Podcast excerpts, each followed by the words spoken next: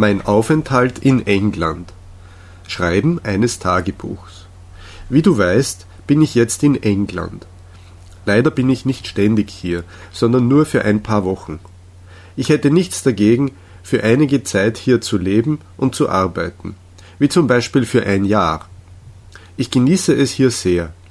Der Hauptgrund dafür ist, dass ich es liebe, Englisch zu sprechen, und es ist so cool, britisches Englisch zu hören und Auge in Auge mit Leuten zu sprechen.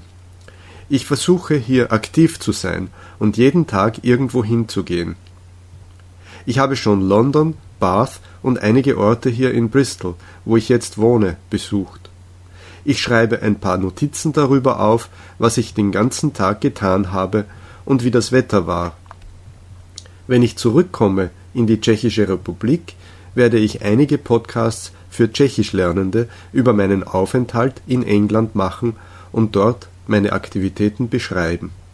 Ich versuche hier Gespräche auf Deutsch zu haben und bereite mich darauf vor, ein wenig Russisch zu lernen.